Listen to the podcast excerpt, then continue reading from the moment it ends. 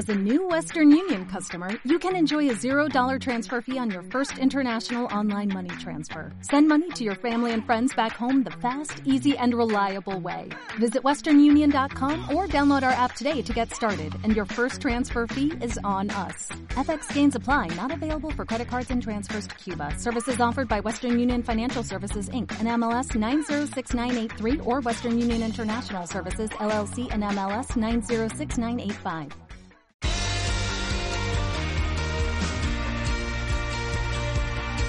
Europea Radio, la emisora online de la Universidad Europea de Madrid.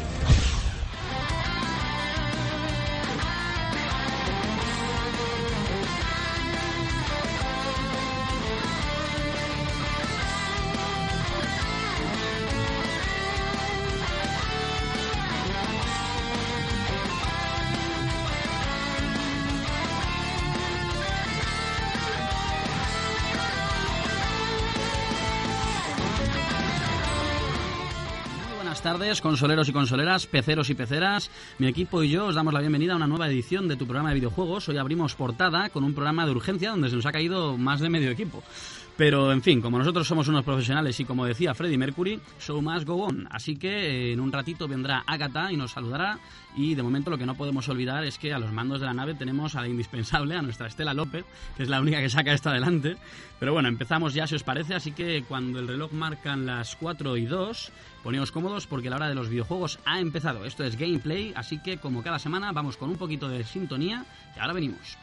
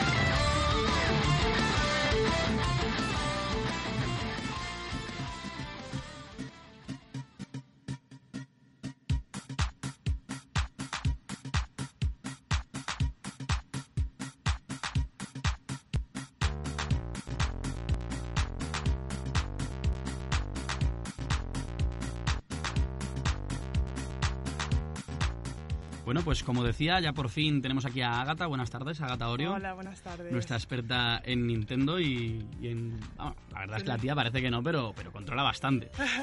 ¿Qué vamos a tener en el programa de hoy, Agata? Bueno, Dani, pues hoy... Uy, perdona. Esta semana no podría faltar nuestro personaje del día. En esta ocasión traeremos también un pequeño robot azul. Uy, perdona. Traeremos un pequeño robot azul que fue eh, insignia de Nintendo en sus inicios, inicios, pero que se abrió al resto de las consolas después. Uf, que me quedo sin aire. Tranquila, respira. También traemos alguna noticia importante de la semana, hablaremos un poquito de ello y haremos algo de, de rebate. Sí. Eh, el glosario del jugón y un reportaje de Jaime Iglesias. En este caso nos pondrá en situación sobre el so- eh, soporte digital en España. Luego lo explicamos, pero ahora vamos con una entrevista porque tenemos a un invitado especial. Así es, Agatha. Nos acompaña David Fraile, director de marketing de Namco Bandai Games. Eh, buenas tardes, David. Buenas tardes, ¿qué tal? Bueno, vamos a ver si sacamos esto adelante. Parece que estamos teniendo algunos problemillas, pero como siempre, al final la profesionalidad se tiene que imponer y, las que cosas sí. tienen que salir bien. Por supuesto. Vamos a charlar un ratito con él en un momento, así que una vez que hemos terminado el sumario, ponemos una musiquita para que os relajéis y vamos con la entrevista.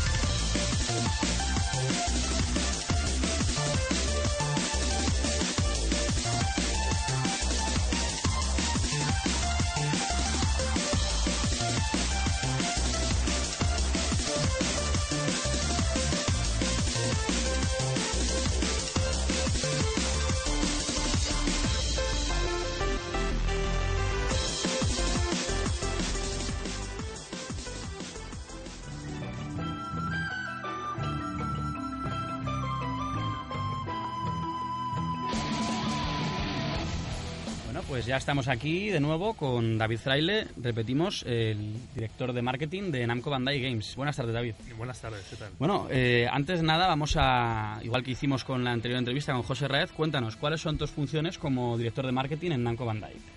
Pues básicamente, bueno, todo lo que deriva de marketing es eh, la realización de todo lo que está asociado a campañas de televisión, de advertising, print, online, etcétera. Además también superviso todas las funciones de community manager, todas las funciones que tenemos en las redes sociales, tanto en Twitter como en Facebook.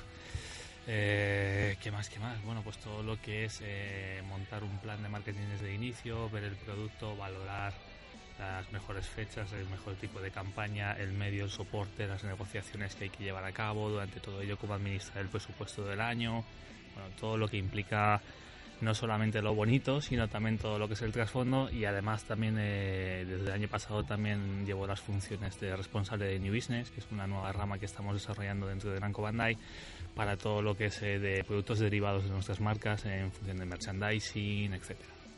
Bueno, eh, además, como bien comentábamos antes por antena, tú vienes precisamente como, como nosotros, vienes desde abajo, has ido escalando hasta, hasta llegar a esto, es decir, tienen que saber estos estudiantes que nos escuchan que, que es una de las opciones a, desarrollar en carrera, que es el, no solamente se puede ser periodista, sino que hay gente que cruza al otro lado.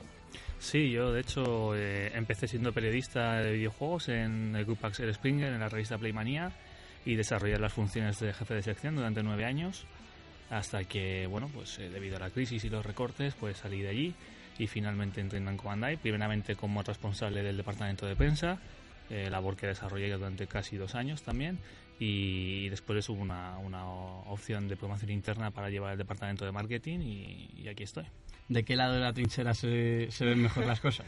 La verdad es que cambia todo mucho y no solamente de, trabajando en prensa y, y pasando, como, como os decíamos antiguamente, al lado oscuro, eh, trabajando para las compañías, eh, las funciones a desarrollar son muy distintas, descubres un montón de cosas que antes no veías, entonces es como estando siendo periodista de prensa ves una imagen pequeña o ves una parte de la foto, eh, estando en la compañía ves más allá y cuanto a más cuanto más te metes en, las funciones dentro de la compañía, saltando ya a marketing, que ya estamos hablando de negociar desarrollos o negociar distribuciones, etcétera, ya vas viendo cada vez más la foto más grande. Entonces es complementario.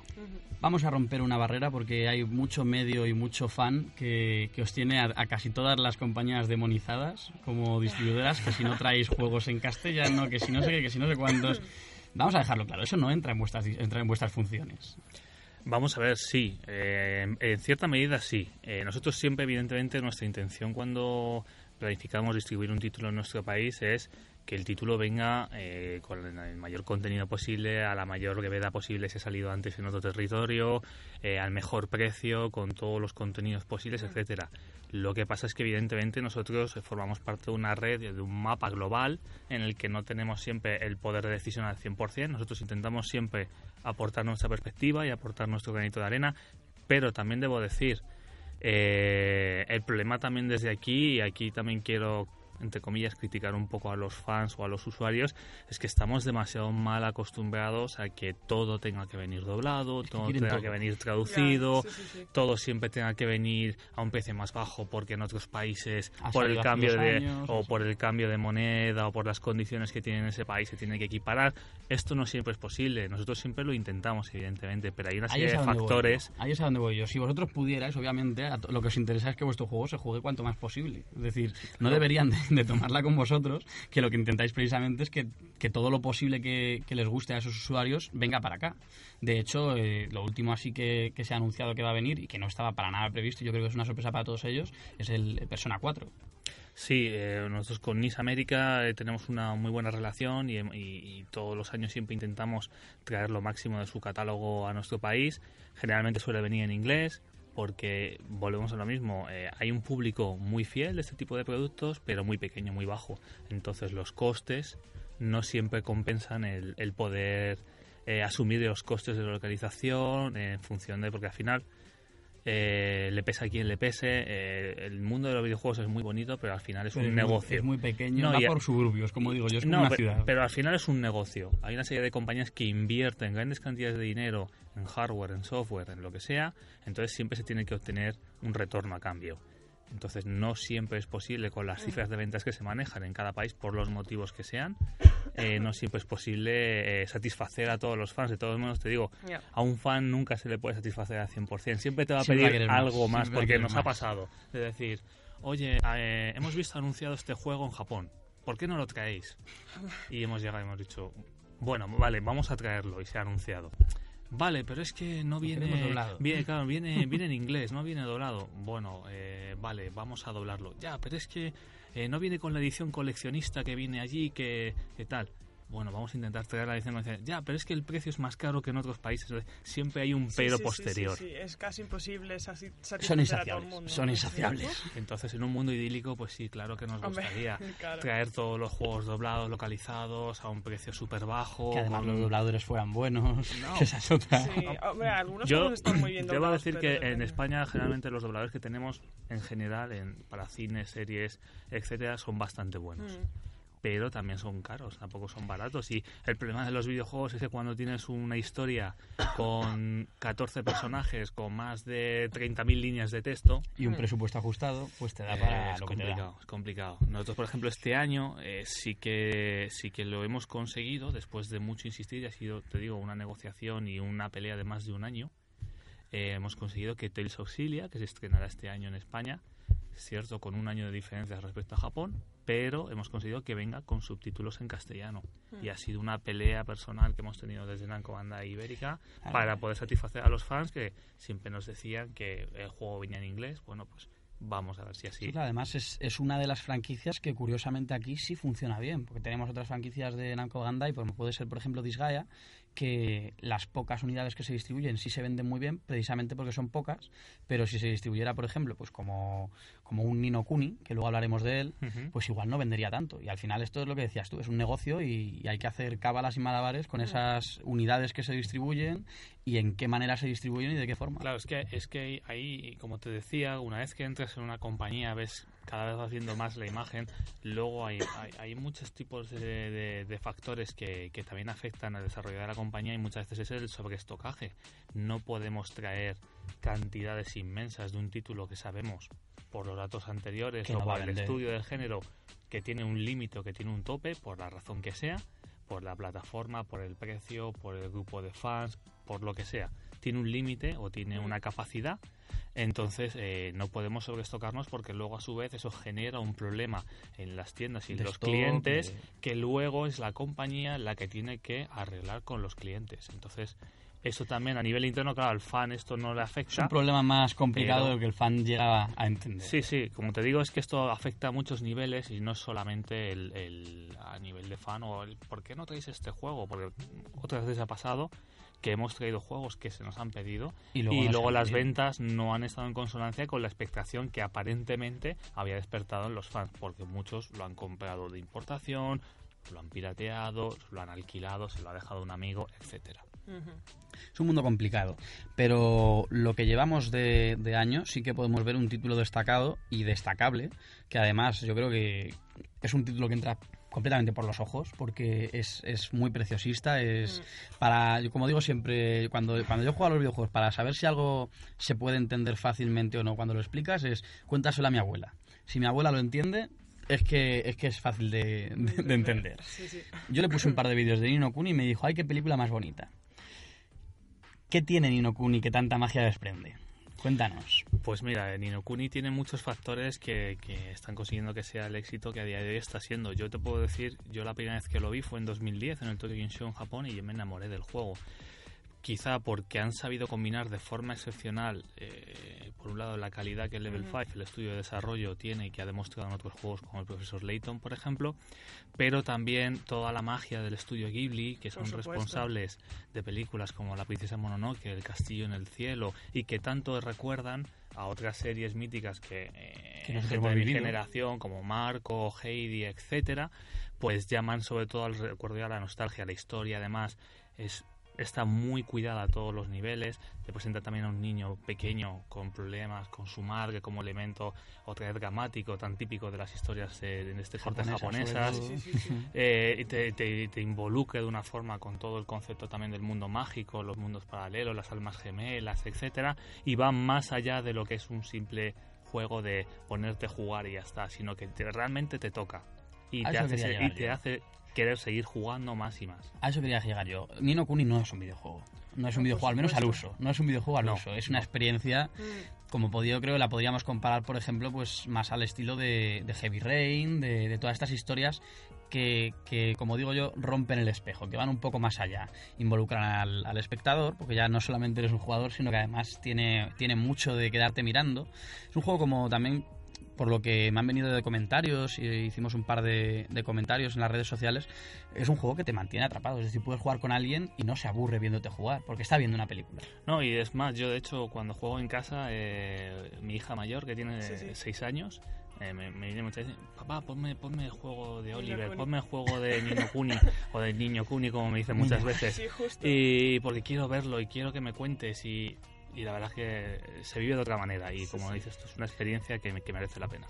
Al final eso es lo que, lo que cuenta. Realmente yo creo que los videojuegos han, han evolucionado suficiente como para no cerrarse a, simplemente una, una, experiencia de machacar botones, sino que, que ya se, bueno, de hecho ya es considerado arte, igual que el cine, igual que, que tantos otros artes. Entonces... Eh, entre, entre otros bombazos de este año, aparte de Nino Kuni, que desde luego eh, yo creo que está superando las expectativas que, teníais porque está, está funcionando bien, ¿no? Al menos está gustando. Eh, yo te puedo decir, a día de hoy hemos roto stock en toda Europa, lo cual es una muy buena noticia en los tiempos en los que estamos.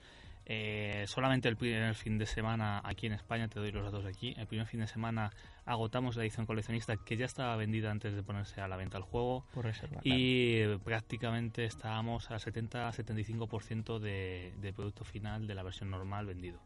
Mm. Y hemos ya se han, se han encargado de hacer diversas reorders para, para seguir bebiendo a los fans que están demandando el juego porque no lo encuentran en las tiendas pero ya te digo que a día de hoy en Europa hemos roto stock en todas partes. es una muy buena noticia, sobre todo para un sector que, que, muy a pesar de lo que dicen, de que está en crisis, parece que es el único que remonta en, en ventas, lo cual tampoco estamos tan en crisis en el sector audiovisual. A ver, no nos engañemos, estamos en crisis.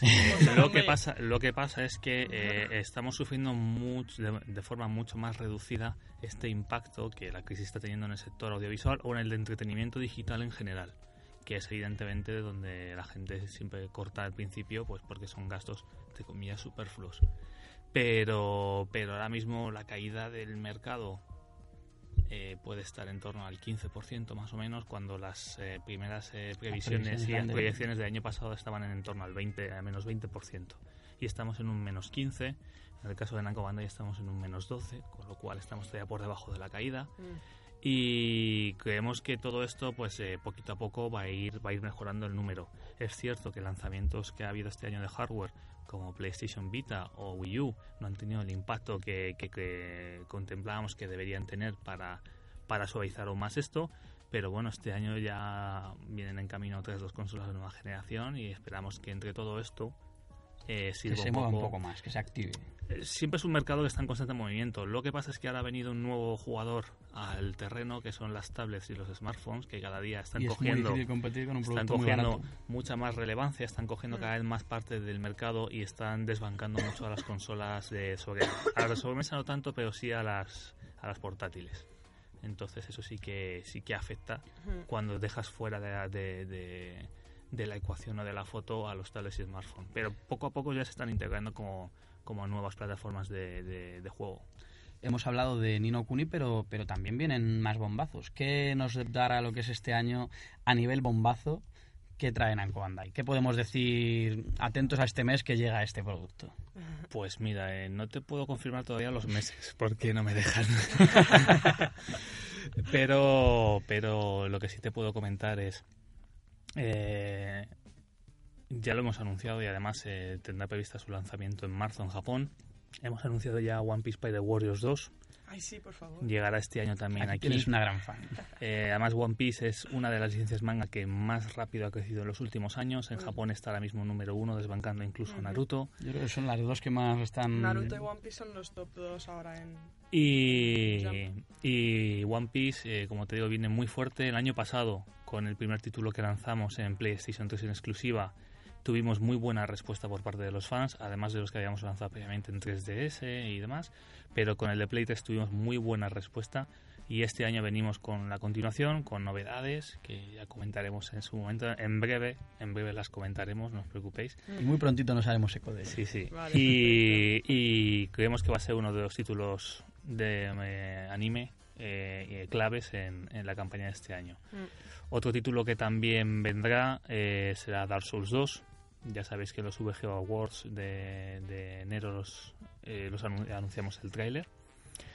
Todavía no muy buena acogida, por cierto. Sí, porque la gente está Dark, Souls es una licencia que igual eh, cuando cuando se lanzó, cuando el estudio lanzó el primer título, porque Dark Souls, ya sabes que no es, es una secuela espiritual, pero no es una secuela directa mm. del anterior, eh, tuvimos muy buena respuesta porque incluso habiendo salido en Japón, habiendo salido en Asia y habiendo llegado incluso a Norteamérica y, y habiendo comprado aquí muchos fans de importación el juego, cuando lo trajimos aquí a edición coleccionista, que os recordará 49.9, eh, la respuesta fue masiva y agotamos también todo el stock que trajimos. Y Dark Souls, eh, la verdad es que siguió por ese camino y además ya fue multiplataforma, llegando también después a PC, una edición aumentada, etcétera. Y la verdad es que la respuesta ha sido muy buena, porque es un juego también que se sabe distinguir del resto, en este caso por el gameplay, porque es más de la vieja Es clásico, escuela. Es clásico, es ese, ese gameplay de tú de- tranquilo que vas a morir. no vas a tener tantas Tranquilo que vas a no tienes tantas ayudas hace falta Sí. mucha habilidad hace falta mucha paciencia mucha estrategia pero bueno Lo comparábamos Souls- un poco con el Prince of Persia clásico, ese juego que te tenías que aprender, por así decirlo, el mapa Sí, sí, sí. y rejugarlo para no morir. En este caso, obviamente, Dark Souls es un, es un ensayo y error, error continuo.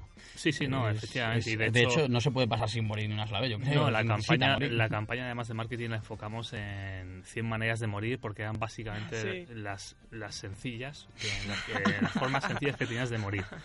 Y lo enfocamos por ese lado y la verdad es que gustó mucho. Y Dark Souls 2, eh, yo os puedo decir que por lo que ya he visto, eh, vamos, los fans van a estar encantadísimos con él. Prometen más y mejor, no Y- más de 100, y lo, mil. y lo que vendrá. Y lo que vendrá, sí, sí. Ahí no puedo contar más. Pero, pero sí. Y luego, además de One Piece, de Dark Souls 2, eh, también os puedo contar como novedad este año. Sabéis que Tekken para nosotros es una, es una licencia muy importante. Es eh, uno de los buques insignia de Namco Bandai por la rama de Namco. Eh, bueno, pues este año lanzamos el año pasado Tekken Tag Tournament 2.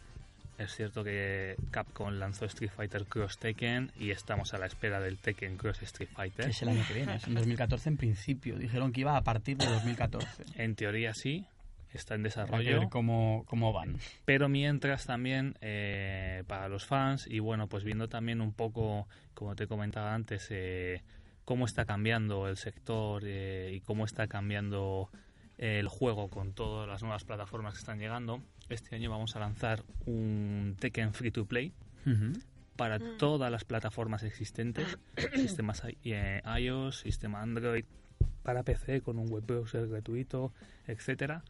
Eh, se trata de un juego de lucha, pero eh, combinándolo con cartas. Ajá, muy al estilo japonés, que ahora está además muy de moda y que gusta mucho aquí. Pese a que pensábamos al principio que no podía a lo mejor ser nuestro mercado por el estilo de juego, que allí sí que es una cosa muy arraigada, Allí ahora está mismo, funcionando muy bien aquí. allí ahora mismo está, está funcionando muy bien, pero con unos datos eh, espectaculares y con un grupo de fans creciente día a día. Y nosotros eh, empezamos el año pasado con una especie de prueba piloto con Naruto, con Naruto Ajá. Generations, eh, imple- implementando una serie de cartas que se podían Sí. eh, Aplicar. al juego y tenían cierta interactividad, etcétera.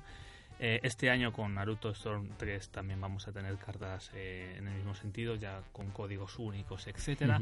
Pero con Tekken hemos querido ir un poco más allá y como te digo hemos creado esta franquicia eh, Tekken Card Tournament en la que el juego, como te digo, es un juego muy sencillo de lucha en el que puedes jugar modo arcade, puedes crear tus grupos, puedes eh, pelear online, hay eh, compatibilidad entre todas las plataformas, es O sea, decir, servidores compartidos. y Sí, sí, sí, Bueno, no hay ningún problema. Los tienen que estar como castañeras, porque eso es Yo lo que te, venían te- reclamando. te puedo dar un dato y es que este mes eh, abrimos la beta privada y en una abrimos para mil plazas y en una hora se habían agotado, ya estaban cubiertas todas las plazas. Wow.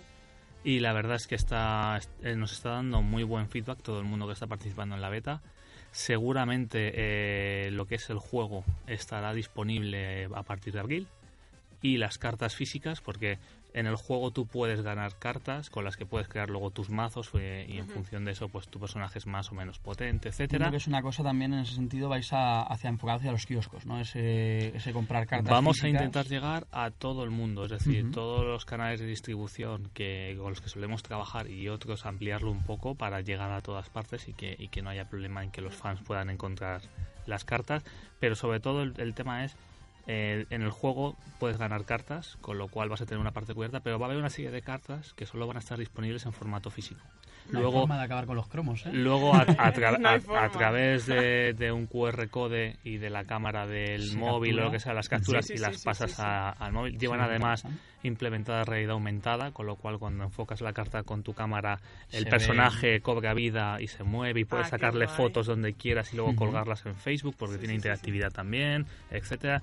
La verdad es que tiene un elemento coleccionista también porque va a haber una serie de cartas, 18 en total, que en grupos de 9 la parte de atrás forma un mosaico, una imagen completa. Entonces, Ujú. para, para, para coleccionistas también pues tiene Qué un elemento ¿no? Sí, sí, importante. Entonces, bueno, Lo que yo decía, vuelven los cromos. Perfecto. Eh, Es que, perfecto. es que es un mercado que siempre está muy, muy latente, sobre todo, a ver, no olvidemos que son franquicias que sí, que hay mucho jugón con herencia de que viene jugando X años, pero son franquicias muy de patio de colegio y al final los niños a, los que, a lo que juegan es a ser tal personaje de tal serie o tal personaje de tal juego. Claro. Entonces, lo cual es lo un- que sí hemos visto es, es que es que los videojuegos han sustituido en gran parte a los juegos tradicionales, en- dependiendo de qué franja de edad, pero han sustituido estos tipos de juegos, pero sí hemos visto que se pueden complementar. Entonces otras compañías también eh, el año pasado iniciaron también esta aventura y está funcionando bastante bien. El mezclar el juego con elementos externos que tienen una compatibilidad. Entonces eh, yo creo que también un poco parte del futuro va hacia ahí, no solamente hacia lo puramente digital, sino que va hacia interactividad entre todos los elementos que conforman una, marca sí. o una licencia y puede funcionar muy bien, la verdad.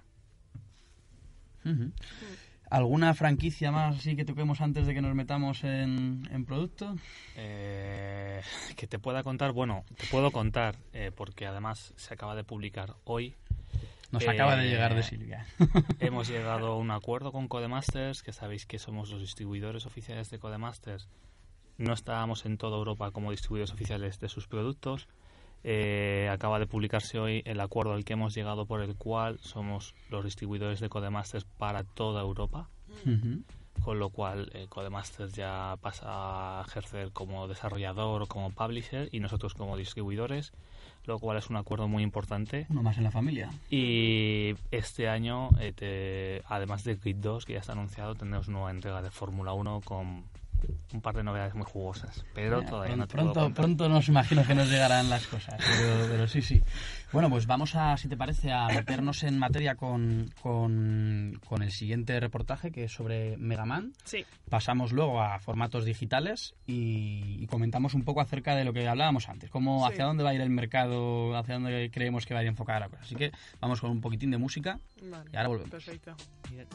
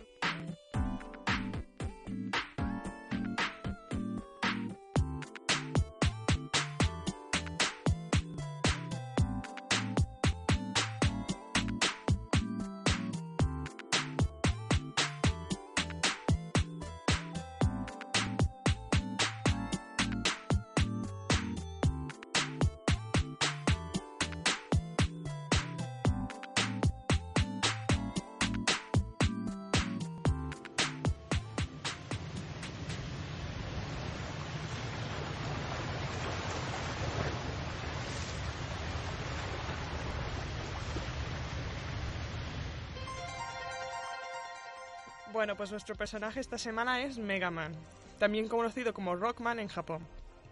Es el protagonista de la serie de videojuegos clásica Mega Man, creada por Capcom desde 1987. Se ha convertido en uno de los personajes principales de la compañía y es uno de los iconos más conocidos en el mundo de videojuegos. ¿Alguno de vosotros habéis jugado a un Mega Man? Supongo que sí. A mí me toca del año de creación. Tengo, Sí, yo Tenemos unos palos ya. tengo, tengo algunos a mis espaldas. sí.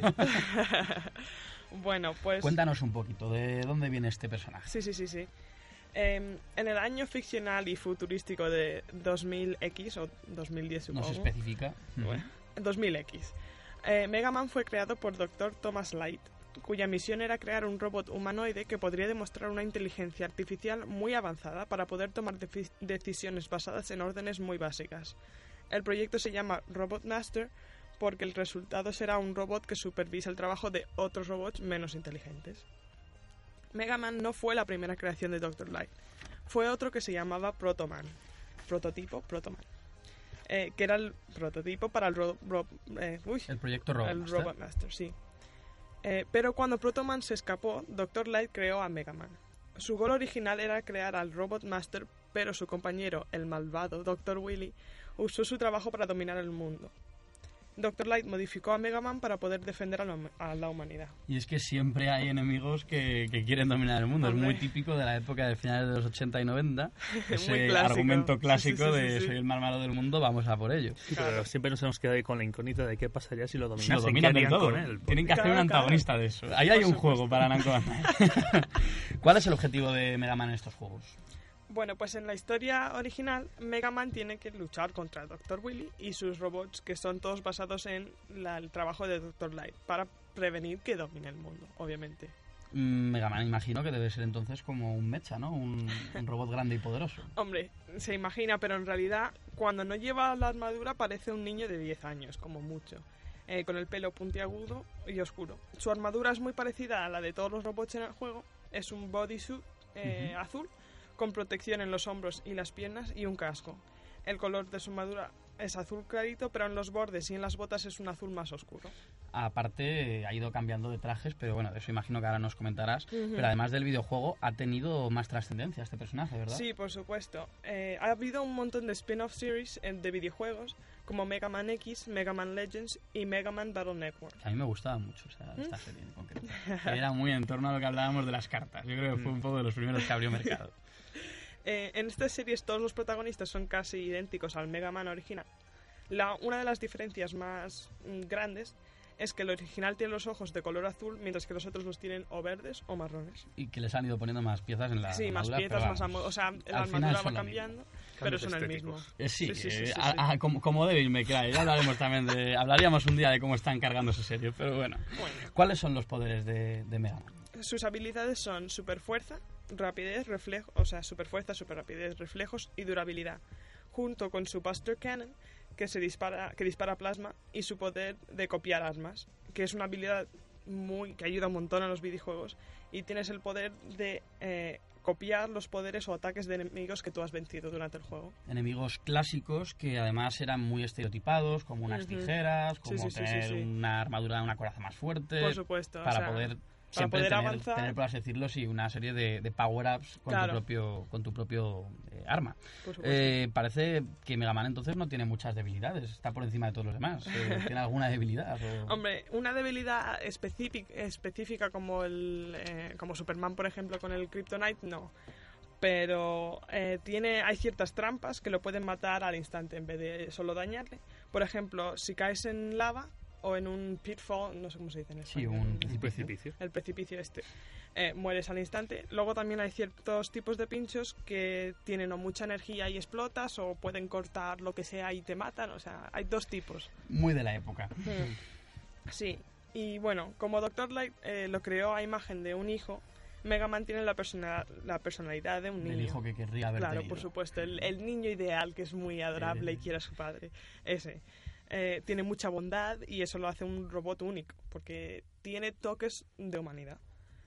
También es muy valiente y justo. Eh, él fue el que decidió convertirse en Mega Man, porque antes solo era eh, Un robot que un robot sin más. El proyecto que- Robotman, ¿no? no, realmente eh, él no era supervisador, sino él era uno que limpiaba. Ajá. Un robot sin más que limpiaba y decidió convertirse en Mega Man para poder proteger el mundo. el, el Hong Kong Fui de los robots.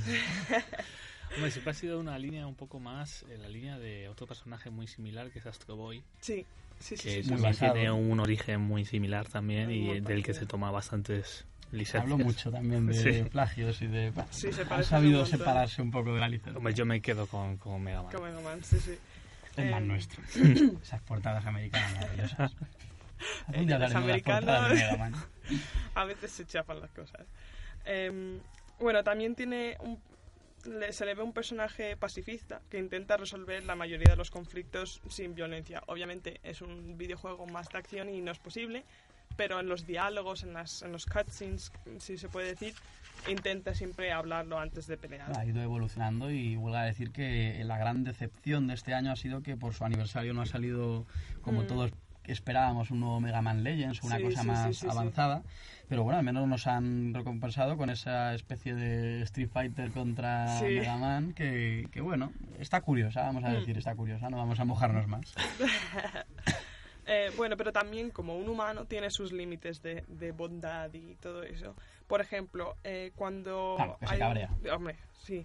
Y aunque siempre intenta ser el bueno, hay un momento en el Mega Man 7 cuando pierde la paciencia con Dr. Willy al completo y de hecho intenta matarle. Dice, estoy harto que te voy a matar. Ahí estamos. Las cosas suceden y no lo consigue matar, pero llega a su límite.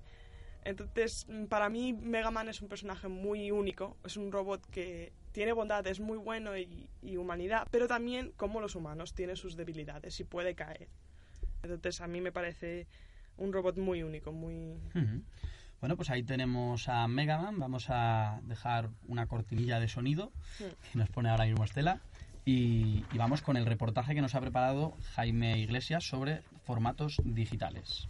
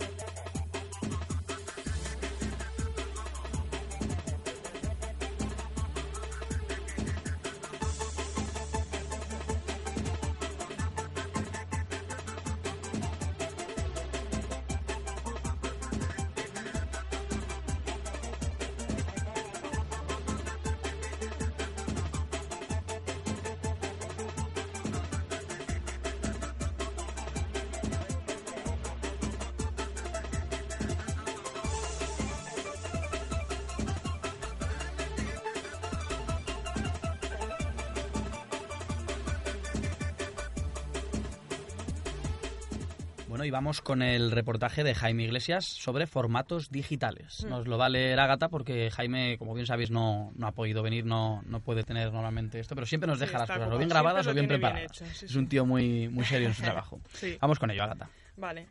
Eh, uno de los pasos más llamativos que ha dado la generación actual de consolas ha sido la opción de descar- descargar juegos digitales, haciendo uso de plataformas online de- destinadas a ellos, por ejemplo Steam, OnLive, eh, PlayStation Network, Xbox Live, Origin, un montón. Eh, todas son plataformas que dan la opción a los usuarios de conseguir juegos exclusivos para descargar o bien la opción de descargar los juegos físicos a un precio reducido. Eh, Nintendo, Microsoft y Sony, las tres grandes compañías que apuestan por este novedoso, uy, perdona, este novedoso servicio digital, pretenden ofrecer al usuario el nuevo medio para muchos del futuro. He, eh, he aquí la controversia. Y, que, y es que muchos usuarios temen de esta nueva forma de venta de videojuegos y todo eso, eh, siendo muchos los que temen la des- desaparición de formato físico junto a la nostalgia de tener el juego en tu estrategia, hombre. Yo creo que esto lo está rompiendo un poco Steam. Cada vez más, eh, si nos dicen esto hace cinco años, no, no pasa nadie por el aro. Mm. Porque el coleccionista es muy, muy mitómano Sí, sí, y sí, sí. quiere su estantería con su edición especial, con sus figuritas, con sus tal. Hombre, Pero yo creo que cada vez esto se está rompiendo un poco más, ¿no crees, David? A ver, lo que pasa es que evidentemente en PC sí. En PC las ventas de formato físico, dependiendo de qué juego, han bajado dramáticamente. eh, pero en general el aumento de las ventas en sistemas digitales ha crecido, de, te puedo dar el dato, del 2011 al 2012 aproximadamente un 135% más o menos. En Sí, todo, sí, sí, sí. Aproximadamente. en toda- en- idea. no solamente aquí, sino en todo el mundo, ¿vale? Sí, sí, sí, ha sí, crecido un- en un año un 135%, lo cual indica que ya cada vez más los fans o los usuarios están, están prefiriendo esta opción por el motivo que sea. Muchos puede ser por la comodidad, por Sí, la rapidez, otros puede ser por, como me pasa a mí, por la falta de espacio para acumular tan- tantos juegos porque ya, Sí, ya sí, no, sí, no sí, da el espacio físico para más. Entonces muchas veces es ante la duda de o seleccionar muy bien los títulos o comprarlo en formato digital que al final no te ocupa espacio. Pues mm, hay muchos que optan por el, por el físico, eh, o sea, Mm. por el digital. Es cierto que eh, aquí en España es un proceso que va muy lento porque además aquí está muy arraigada mucho romper está ese muy arraigada esa tradición de la compra del juego en formato físico, por lo dices tú, porque pagas por algo que te llevas de forma inmediata a tu casa, Claro. que lo coges en la mano, más allá de que tengas el manual, porque la verdad es que Ya nadie, casi no se hace. nadie- sí se siguen haciendo, Pero- pero, no se imprimen. Están Hmm. siempre disponibles en soporte digital, pero es que es cierto, pero es que yo lo, he lo he visto, es que hay estudios de si realmente el manual es importante o no, y realmente, excepto en juegos de corte infantil, Mm. a, a partir de 3 años o hasta Donde 7 tienen que años, saber cómo donde jugar, los claro. niños o los padres que les compran los juegos a los niños siempre lo miran para ver un poco cómo funciona. Nadie por lo general usa el manual porque ya para eso todos los juegos incluyen un tutorial Sí, sí, sí, in-game, supuesto. etcétera, etcétera. Entonces, eh, como os decía antes, al final, al final del día es un coste. Entonces muchas veces no, no desaparece porque como te digo siempre está disponible porque es obligatorio además por ley, Por ley. que tú tengas que ofrecer al usuario un manual como Sí. en Como cualquier otro elemento que compres de tecnología pero eh, se recurre al soporte digital para abaratar costes y porque realmente es algo que no es imprescindible hoy en día. Sí, sí, sí. Eh, bueno, pues es importante comentaros ambos puntos de vista. Y es que el formato físico es la que ha acompañado a los jugadores desde los inicios de los videojuegos y ya podemos observar como ciertas compañías y ciertos juegos ya optan por desprenderse de los libros de instrucciones, que es justo lo que acabamos de comentar. Eh, el ejemplo más claro es en PS Vita, cuyos cartuchos físicos no contienen el libreto de instrucciones ya, eh, sino que hay la opción de meterte en el mismo juego y jugarlas como ya hemos comentado.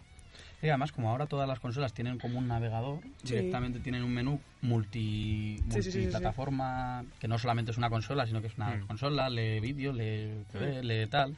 Entonces, eh, en ese sentido, realmente eh, casi no es necesario, como No, bien ya, decía ya. antes David, tenerlo físicamente. Es más, yo creo ese, lo que comentabas Sí, también sí, al sí. principio del programa, ¿no? Ese quiero también que venga traducido y que venga con manual y que venga con...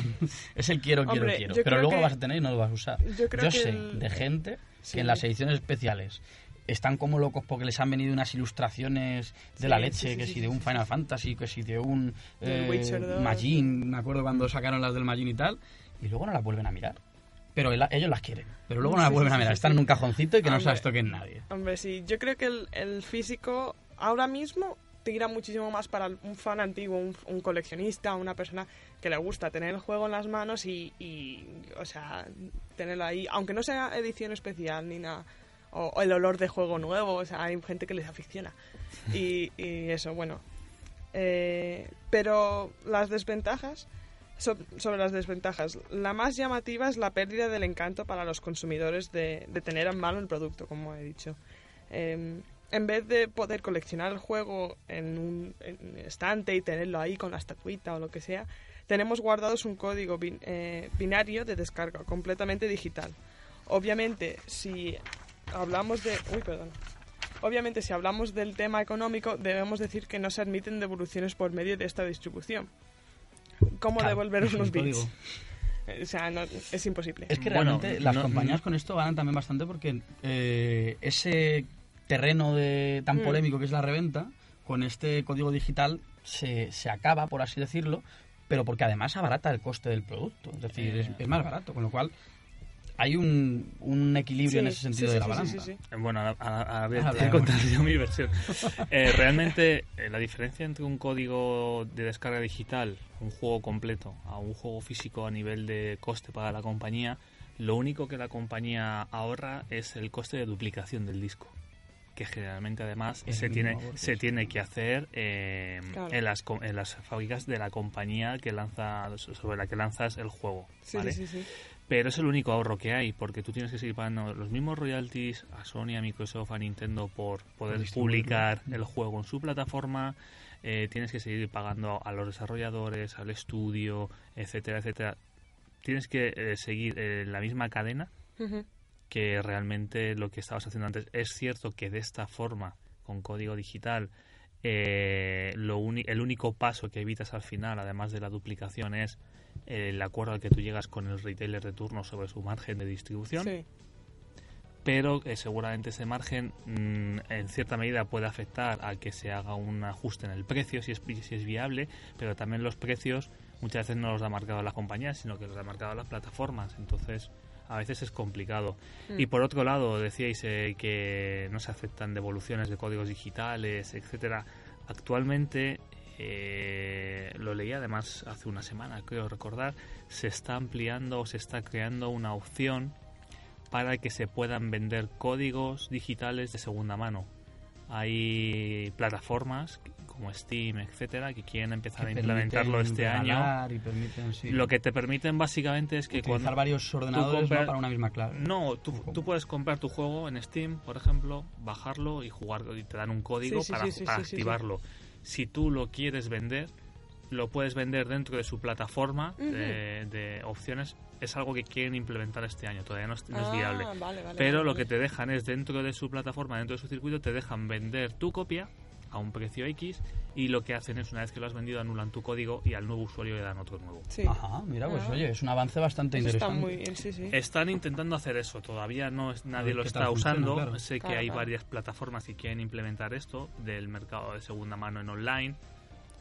Pero- Yo sinceramente lo veo que va a ser un poco un complicado. Yo- yo lo veo un y- poco suena un poco a peligroso. caos, y a que suena a piratería por todos lados. Sí, sí. no, porque al final todo queda dentro de la misma plataforma, entonces no puedes hacerlo fuera de la plataforma, sino que queda todo dentro dentro de la misma. Pero pero yo creo que la gente no lo va a ver, no La lo va a entender va a al un principio. miedo, va, va a a ser, tener un poco de... va a ser un poco, no desconfiada, pero sí va a estar reluctante a decir, oye, esto de verdad va a funcionar o no. Yo creo que sí, que puede ser una vía.